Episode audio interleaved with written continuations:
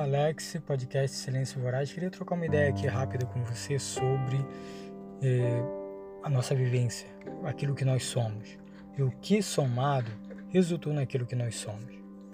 É, não sei se você já parou em algum momento para fazer esse tipo de reflexão, de olhar para trás e dar uma analisada do que você viveu, nas coisas positivas, negativas, e, de, e você identificar mudanças significativas naquilo que você era em determinado tempo e naquilo que você se tornou.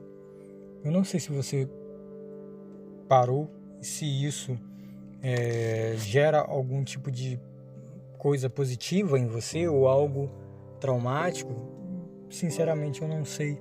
Não sei se você gosta de olhar para trás e enxergar algumas coisas ou prefere manter tudo encoberto, meio esquecido. Pode ser. Cada pessoa é uma pessoa, né? Eu, eu sempre gostei de parar em algum momento, dar uma relaxada e viajar um pouco em determinados pontos para tentar recordar aquilo que eu vivi em determinado tempo.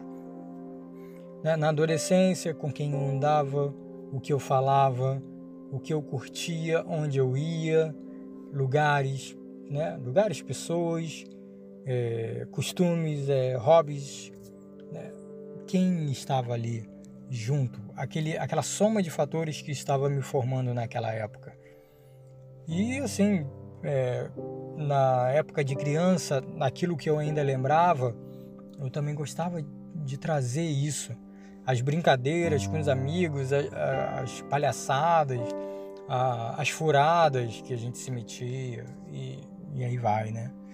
Desde da, de ficar em determinado lugar que a gente tinha aqui o, o morrinho, é onde a gente ficava jogando é, gai, gaivota, e tal, ou tacando pedra na cabeça dos outros. Não, nem para tanto, mas a gente tacava umas pedras aí em alguns telhados. Essa é uma verdade. Errado, é claro, né? mas fazia. E toda, todas, todas aquelas coisas que nos moviam para determinado ponto e às vezes a gente até percebia, pô, é, naquele ponto lá, é, naquela época eu percebi que aquele caminho que eu estava seguindo não era certo e eu parei e mudei a minha trajetória.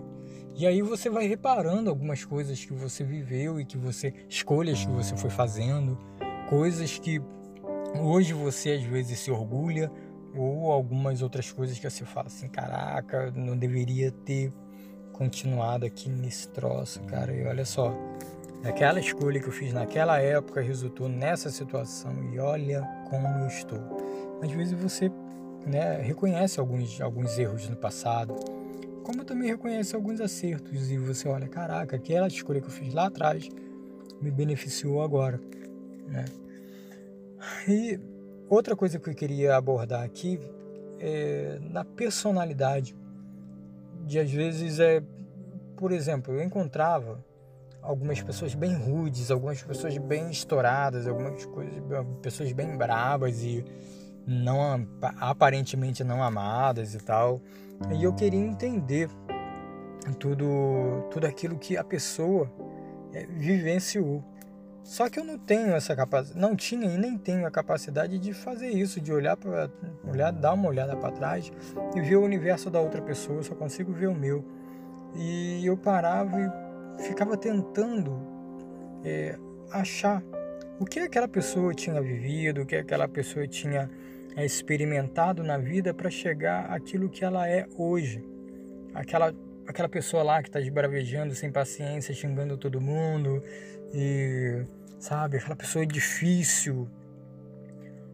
O contraponto, aquela pessoa amável e eu parava, querer, sabe, curioso para saber qual a linha do tempo, na linha do tempo dela, quais foram as escolhas e não, não escolhas que foram gerando essa pessoa que eu vejo agora.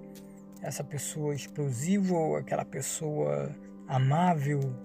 Quais foram? Quando a pessoa é mais próxima, a gente tem até essa possibilidade né, de chegar e trocar uma ideia e, né, e um abrir a vida um para o outro E aí a gente vai identificando como são as coisas, as coisas foram formando e tal. Mas quando é uma pessoa desconhecida, a gente fica só na curiosidade, né? Mas é isso que eu queria trazer para vocês, tipo, eu acho que tentar ter essa percepção gera na gente uma empatia com a pessoa, porque a gente não sabe o que, que a pessoa viveu, a gente não sabe qual é a história da pessoa, é, o que ela ganhou, o que ela perdeu, enfim.